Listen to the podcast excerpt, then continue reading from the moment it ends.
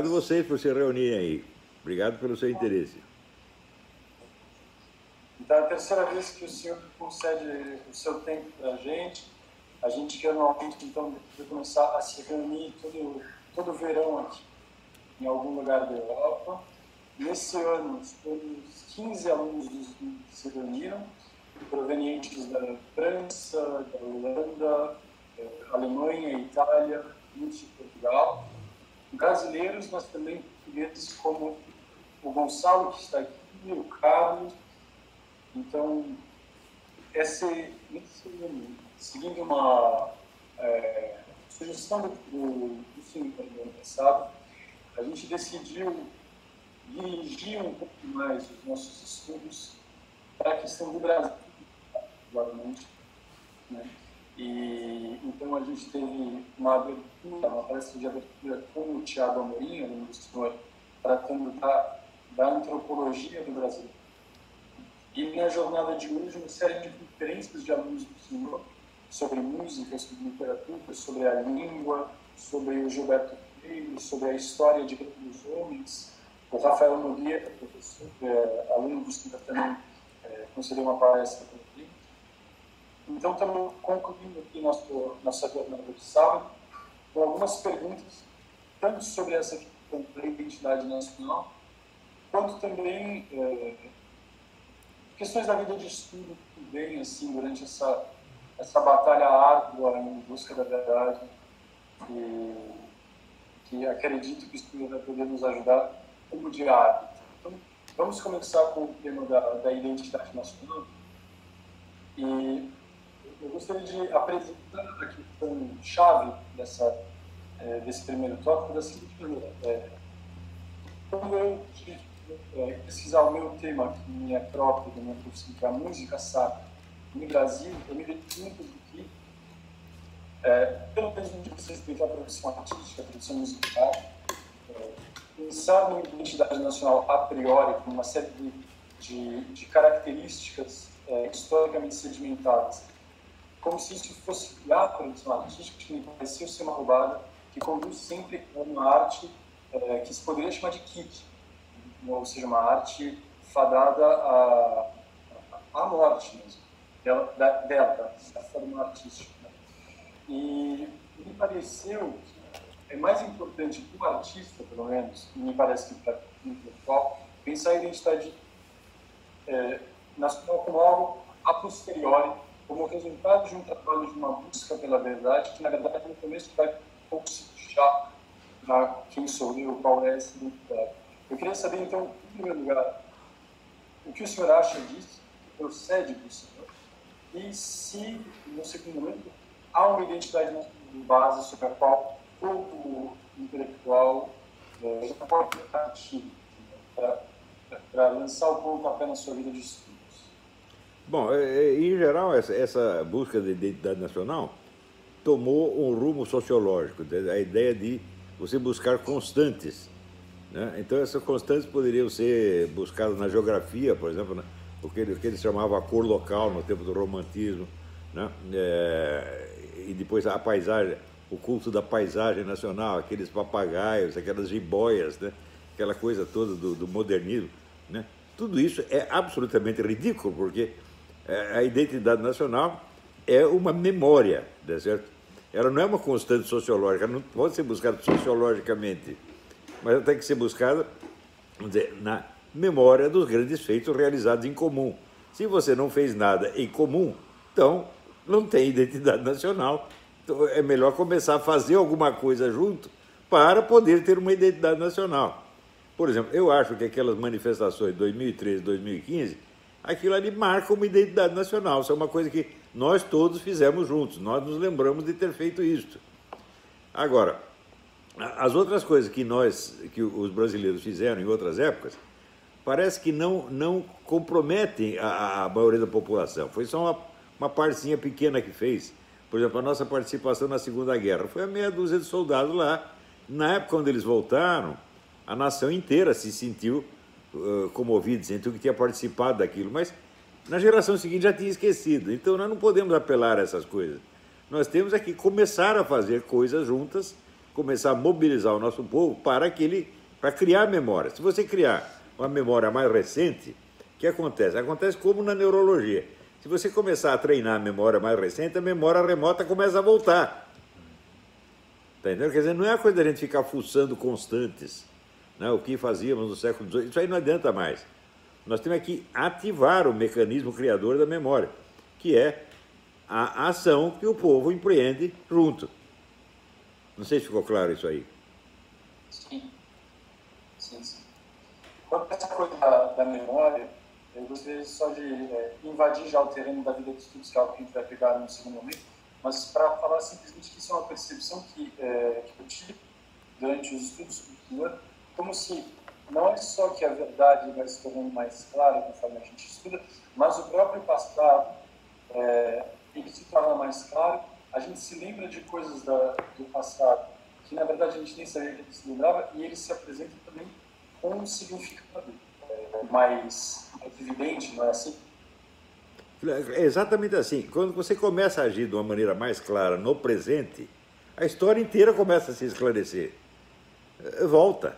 Você vê que todas essas técnicas de memória que tem, todas elas, é, é, começam a atuar no presente, numa situação presente. E depois a sua memória antiga começa a voltar. Né, você pega o curso, tem, tem esses cursos maravilhosos, Dominic O'Brien e outros, né? técnicas de memória. Na verdade, não sigo nenhuma técnica, mas eu admiro todas elas. É, então, o sujeito não vai começar a revirar coisas da infância do freguês, tá? ele vai fazer funcionar a memória agora. Né? E daí, à medida que a memória do presente melhora, a do passado começa tudo a voltar, porra. É, é simples isso aí. Né? Então, eu acho que esses movimentos de 2003, 2015 e agora, essa campanha pelo Bolsonaro, tudo isso é uma coisa que você vê o povo inteiro participando. Então, muito bem, temos uma história presente na qual todo mundo está participando. É aí que nós temos que apostar. Esta é a nossa imagem, essa é a nossa identidade agora.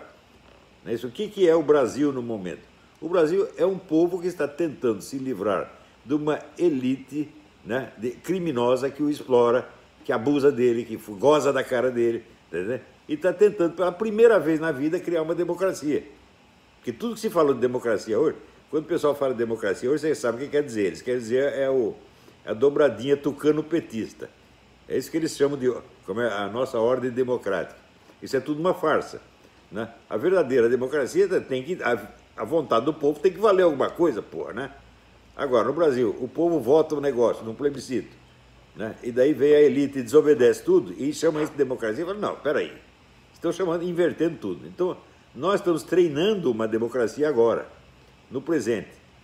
Então, a partir disso aí, se a gente intensifica a consciência disso, a gente começa a entender o nosso passado de uma outra maneira. Mas a história do Brasil, para mim, é a história da Revolução Brasileira. O que é a Revolução Brasileira? É a busca da democracia. É o povo contra a, a elite, contra o estamento burocrático, desde o tempo da colônia até agora. E o povo sempre se ferra, ele sempre perde a briga. Agora, pela primeira vez na nossa história, nós temos uma chance. A chance apareceu em 2015, quando o pessoal foi tudo para a rua e conseguiu pelo menos derrubar a Dilma. Não, eu era contra derrubar a Dilma, falando, derrubar a Dilma não adianta. Você tem que anular a eleição e fazer tudo de novo. Daí fizeram um acordo entre o povo e a elite e entregaram a cabeça da Dilma e deixaram o resto como estava. Então foi uma vitória de pirro. Mas nós podemos obter outras vitórias que não sejam de pirro. Agora nós podemos, por exemplo, eleger o Bolsonaro sem precisar dizer, comprometer nada, sem precisar entregar nada para esses vagabundos. Né? Então, vamos dizer, essa, a aspiração nacional se condensou, mal ou bem, na pessoa do Bolsonaro. Então é o que nós temos. É, o Bolsonaro é o Brasil. Se o Bolsonaro sobrevive, o Brasil sobrevive, se não, não. É Agora, se botarem lá um Alckmin ou coisa assim, vão daí acabou. Daí assim, o estamento burocrático conseguiu estrangular completamente a vontade nacional. Né? Eles conseguiram fazer um sistema em que essa elite dominante ela controla tudo, ela controla a opinião pública, controla eh, o legislativo, controla o judiciário, controla a mídia, controla a universidade, controla até movimento de rua e, portanto, só se faz o que ela quer. E nós estamos conseguindo quebrar isso aí pela primeira vez. Então, posso dizer, a história nacional, como história da consciência nacional, começou agora. Nunca houve uma coisa dessa antes. Se você pegar os outros movimentos populares de outras épocas, eram michos comparado com o que está acontecendo agora. Né? Nós temos pela primeira vez um sentimento de unanimidade. Eu acho que talvez só tenha havido isso no tempo da Guerra do Paraguai. Então, digo, bom, poderia ter começado uma grande identidade nacional a partir da Guerra do Paraguai, porque foi um entusiasmo nacional. Né? Mas daí deixaram passar esse. a coisa esqueceu. Né? Então, existe um mecanismo entrópico. Tudo que o povo faz, em seguida a geração seguinte apaga. Né? Então, agora que nós estamos, vamos dizer, empenhados nessa luta contínua, desde 2013 até agora, nós não podemos deixar isso apagar. Nós temos que dizer, isso é o Brasil, isso que está acontecendo agora, pela primeira vez é o povo brasileiro falando. Então, isso é nossa identidade. Não sei se está claro isso. Sim, eu, mas ficou uma dúvida quanto a isso, porque o senhor disse que a, a identidade nacional está se moldando agora, mas é, pensando uma coisa que para mim foi uma novidade que o Thiago apresentou ontem na palestra, é, nem na época do Império, ou seja, nem, nem a figura do monarca concentrava uma identidade em torno dele. Você veja, quem, por que se derrubou o monarca? Derrubou porque a moda era a república, a moda era o positivismo e o nosso exército caiu nessa história. Então, para copiar uma filosofia gagá, na verdade, que era do Augusto Comte, acharam que tinha que fazer uma tecnocracia uma, uma república tecnocrática, que é o que nós temos até hoje, pensando bem. É sempre assim, você tem a elite iluminada que vai lá, toma o poder, chama lá meia dúzia de técnicos e diz ah, que nós sabemos da solução, nós resolvemos todos os problemas. Foi, foi assim na República, foi assim em 1930, foi assim em 64 e é o que o pessoal quer de novo agora. Né? Agora é o seguinte, nós não precisamos de nenhuma elite iluminada, nós não precisamos de ninguém que saiba a solução de todas as coisas nós, nós, o povo, temos que ter o direito de experimentar e até errar. É isso que eles não querem nos dar. Eles querem dar a solução científica, a solução perfeita para todos os problemas, é a qual sempre falha, evidentemente. Né? E quando o povo decide alguma coisa, eles fazem o contrário, sempre baseados em argumentos técnicos científicos muito bonitos. Né? Agora, por exemplo, se você é, vai dar ouvido para esses caras, você vai ver que o maior problema nacional é o casamento gay. É? Nós temos que resolver o problema da comunidade gay. Mas quantos caras tem essa comunidade gay? Dois, três? É? E por causa desses três, o resto do país vai ter que ficar esperando até resolver o problema deles, né? o qual é insolúvel. Né? Então, esse pessoal só pensa, vamos dizer, de acordo com padrões de linguagem que eles copiam da cultura estrangeira, eles copiam da cultura americana, copiam da, da moda. Né? Essa é outra coisa. A nossa maneira de assimilar a cultura europeia está completamente errada. Por que, que na Revolução Americana a cultura europeia não fez mal nenhum para os Founding Fathers? Porque quando se fala cultura europeia, a cultura europeia deles começava com Platão e Aristóteles. A nossa, a cultura europeia, começa com a moda de hoje.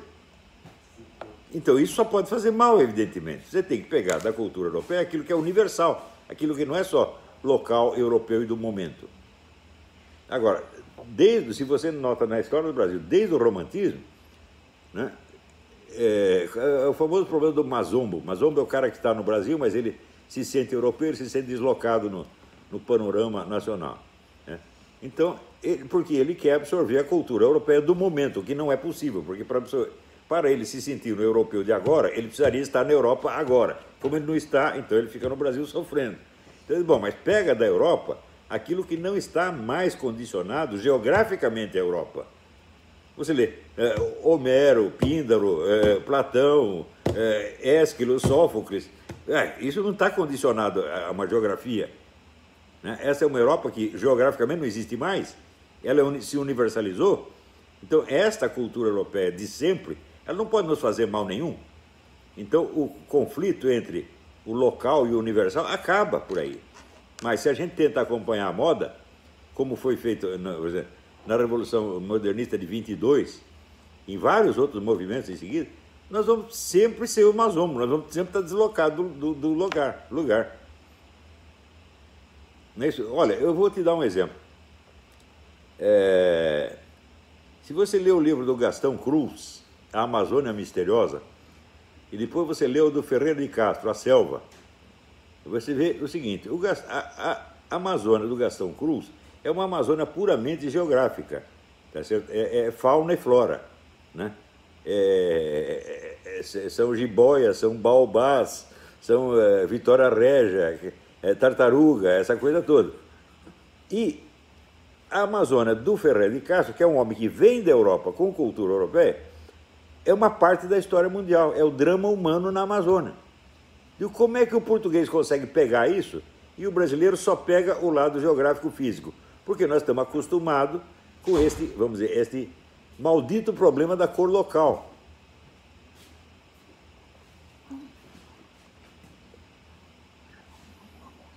E isso me leva à, à questão do, do Luciano.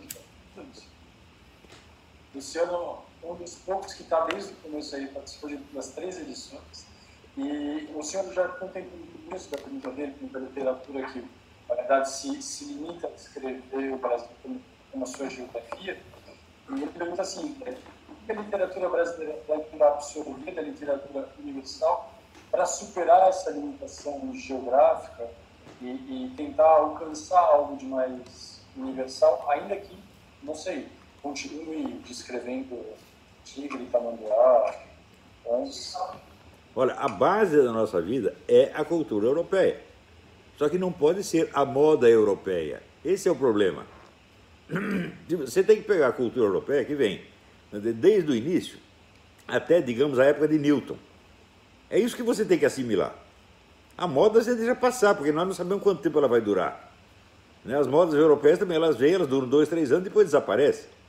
Agora, se você tem que estar, tá, ah, tem que estar atualizado com Michel Foucault, com Jacques Derrida? Agora temos americanos, nós temos que ir atrás do Ronald Dworkin. Nós sempre estamos escravos da moda. E quando queremos nos, virar, nos livrar da moda, o que faz? Nós rompemos com a cultura europeia. Ou seja, nós cerramos o galho no qual estamos sentados. Isso é totalmente absurdo. Né? Se você pegar assim, olha, quando eu publiquei o meu livro sobre Aristóteles, você sabe quanto tempo fazia que não se publicava um livro sobre Aristóteles no Brasil? 30 anos. Como é que é possível um país de 200 milhões de pessoas, durante 30 anos, não ter uma porra de um livro sobre Aristóteles, meu Deus do céu? É? Agora, livros sobre Antônio Gramsci, tinha milhares, porque a moda era o Antônio Gramsci. Era o Antônio Gramsci, era o Jacques Derrida, é, escuta, essa é uma total alienação. Nós temos que, primeiro, nos posicionar em relação à cultura europeia de base, aquela, a cultura europeia permanente. Que, na verdade, é, é como dizia, Max Weber dizia que é a única que tem valor universal. É verdade. As outras culturas não têm coisas que sejam transportáveis assim por universo inteiro. Né? Você, por exemplo, ah, vamos pegar, sei lá, a cultura islâmica. Eu digo, bom, a cultura islâmica tem um monte de coisas que não são compatíveis com a tal da modernidade. Após que a cultura europeia antiga é compatível com qualquer mudança que haja, ela se adapta. Né? Você, você pega, por exemplo, a lógica de Aristóteles, não importa o que aconteça, ela se renova e aparece para você com uma outra versão. Então, ela, não existe esse, esse choque entre o antigo e o moderno desse dia. Existe uma continuidade dialética. Né? E é isso que nós temos que buscar.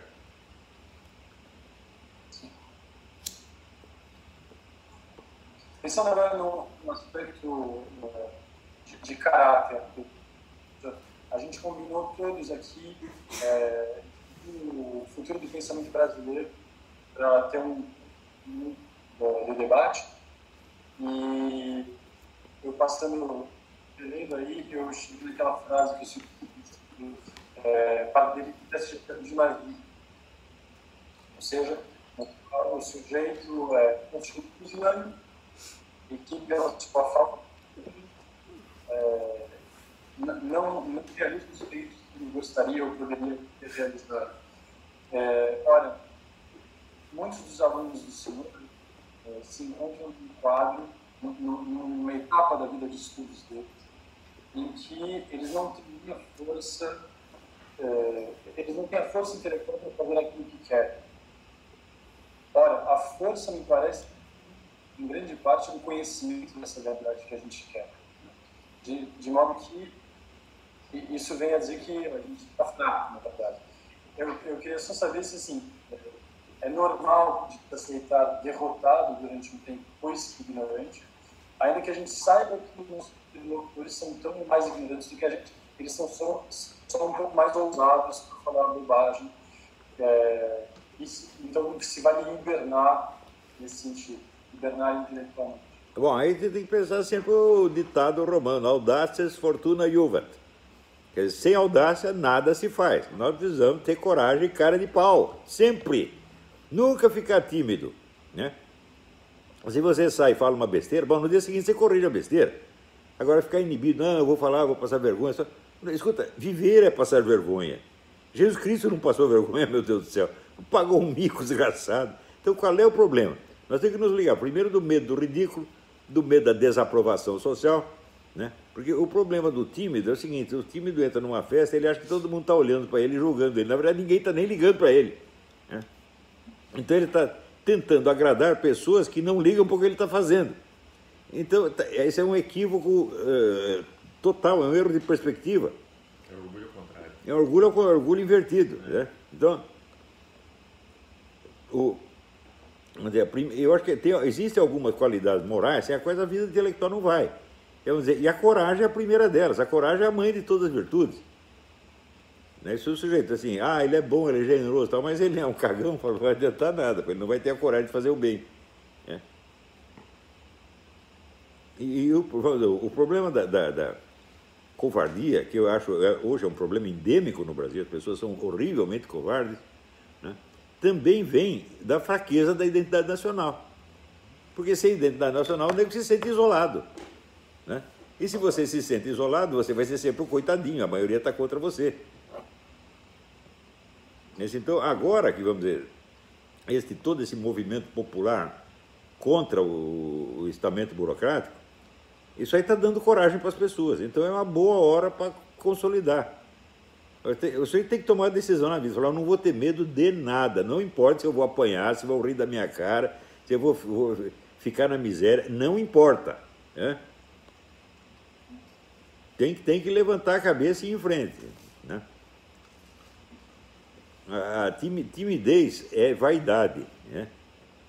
O tímido é o nego que quer ser afagado primeiro antes dele fazer qualquer coisa. O que, que é isso aí? Arrogância. Arrogância vem de abrogar, quer dizer, o sujeito já exige ele quer o aplauso antes do espetáculo. Né? Assim não funciona, você tem que ir lá e fazer o seu espetáculo. Pô, vai lá com cara de pau e faz o que tem que fazer. Se, se vaiarem, muito bem, se aplaudirem, também muito bem. Mas você tem que, vamos dizer, você, em primeiro lugar, você tem que ser o seu próprio público. Fazer as coisas para você mesmo ver. E você ter a certeza de que você cumpriu o seu dever, de que você fez a coisa bem feita. Se os outros não gostam, dane-se. É? Eu ontem mesmo estava escrevendo uma coisa sobre isso aí. Né? É, quando eu era jovem, eu via muito isolado, eu pensava assim, bom, e se eu descobrir uma coisa de fu fundamental importância e não consigo comunicar para ninguém? É? Isso era uma grande tragédia. Eu pensei, pensei, falei, não, ao contrário, isso é uma grande honra. Porque saber é saber algo que os outros não sabem. Se eu sei uma coisa que o resto da humanidade não sabe, eu tenho um tesouro na minha mão. Significa que Deus me deu um favor muito especial. Ele revelou a mim uma coisa que ele não contou para mais ninguém. A gente tem que ficar grato quando isso acontece. Esse isolamento da vida intelectual é uma honra fora do comum. As pessoas não entendem. Tudo que se descobriu no mundo foi um nego solitário que descobriu primeiro e depois contou para os outros. O contrário jamais aconteceu, né? A massa inteira descobriu e depois foi contar para um. Isso não existe. Vendo uma tribo de macaco, quando o macaco descobriu uma nova fonte de bananas, é um macaco que ele descobre. Então ele vai lá, pega as bananas. Daí ele conta para os outros, os outros não acreditam. Né? Daí eles veem que o cara, o cara volta com três, três bananas, quatro bananas, cinco bananas. Falo, quem sabe ele sabe alguma coisa. Isso pode demorar. Né? Mas às vezes o sujeito permanece solitário. Quantas descobertas importantes não levaram anos para se incorporar? Não é isso? Você pega a história de Jean Batista Vico. Jean Batista Vico foi do século XVIII foi só no século XX que começaram a ler o cara, porra. Né? O próprio Aristóteles, né? Quando foi que Aristóteles exerceu uma grande influência? Foi a partir de 1200. Né? Aristóteles morreu no ano 400 a.C., foi exercer influência grande a partir de 1200. Né? E o pessoal já quer brilhar na primeira, você não consegue brilhar na primeira, fica tristinho. Fala, o que, que é isto? Quer dizer, o isolamento intelectual é uma grande honra. E você tem que agradecer a Deus. Fala, pô, Deus, por que, que você contou isso para mim se você não contou para os outros? Está entendendo? Ademais, tem outra coisa, nós ligamos muito para o que nós chamamos de conhecimento humano. Conhecimento humano é o, o conjunto do que os sábios da nossa época sabem. Tá certo?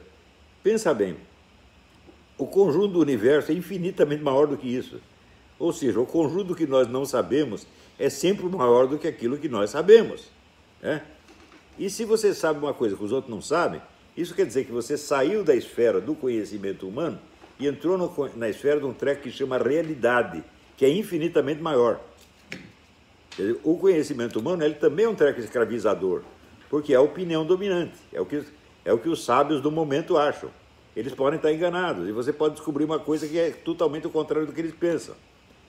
Então, uma certo, certa dose de solidão intelectual é uma grande honra. Você tem que agradecer se tem isso. Né? Outra coisa, eu tive essa experiência. Vamos dizer que entre os 20 e os 50 anos, eu vivi na solidão intelectual total, eu não tinha com quem conversar. Mas eu me toquei disso aí. Falei, opa, peraí, eu estou sabendo um treco que os outros não sabem. Portanto, é uma coisa assim, Deus está conversando comigo em particular, está contando para mim não está contando para eles. Né? E isto me deu uma autoconfiança monstruosa. Eu realmente eu não preciso da aprovação de ninguém, porque eu só tenho a aprovação de uma aprovação de Deus. Né? Então, assim, meu leitor é Deus, eu escrevo para ele. Se ele gostou, os outros que se dane. E a hora que você assimila isso, você perde o medo de tudo. E a sua palavra começa a ter peso, começa a ter força. É isso que todos nós precisamos aprender. Eu queria que todos os meus alunos aprendessem isso. Virasse um exército de caras de pau como nunca existiu no mundo. Eu só, eu só me pergunto em que essa cara de pau não pode também é, ligar no, no campo daquilo que você chama de pirâmide assim, do próprio cu. Não, você precisa. Ah, peraí. A própria você precisa da solidão intelectual para você não cair no negócio do pedacinho no próprio cu, você está entendendo? Porque você começa a pedacinho no próprio cu para se mostrar para os outros. Você está dependendo da opinião ali. Agora, se você está totalmente sozinho, não adianta você peidar nem acima nem abaixo, meu filho. Vai ter que ser na medida certa. Tá entendendo? Certo.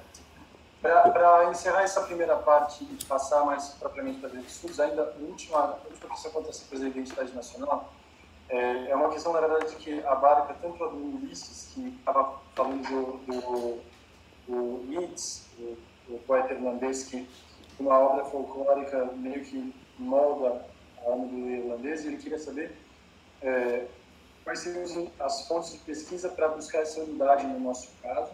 Né?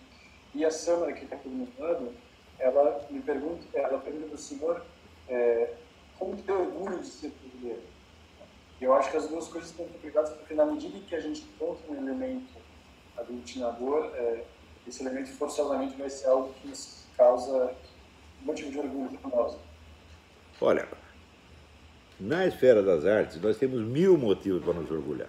Todo dia a gente descobre coisa maravilhosa. Outro dia eu descobri um compositor brasileiro que eu não conhecia, o Raquel Tavares, conhece? O Homem do Alagoas. Não. É uma coisa extraordinária, pô. Esse cara é o nosso Sibelius, tá certo? E o pessoal não se toca. Né? Era um cara que ele fez fama na música popular, fazendo cançãozinha que tocava no rádio. E daí a mulher dele é que falou, pô, você tem jeito pro negócio, comprou uma sinfonia, um concerto, e daí ele começou. Né? É uma história maravilhosa, história típica do Brasil. Quer dizer, o cara era um gênio e não sabia, porra. Né? É, e assim como ele, existem milhares de outros, né? Alberto Nepomuceno, né? o, próprio Ernesto Nazaré é, é, tem, tem, um valor extraordinário. Né? Uh, Carlos Gomes, que é o homem lá da, da minha terra, quanto mais eu, eu escuto, mais eu gosto. Né? Quer dizer, o Carlos Gomes é o sujeito que o Verdi dizia que ele já era um gênio. Né? No Brasil, não. O pessoal, ah, ele copiava o Verdi. Ah, então copia o Verdi se você é capaz. Né? Então, na esfera das artes, nós estamos muito bem servidos. Na esfera das artes e da literatura.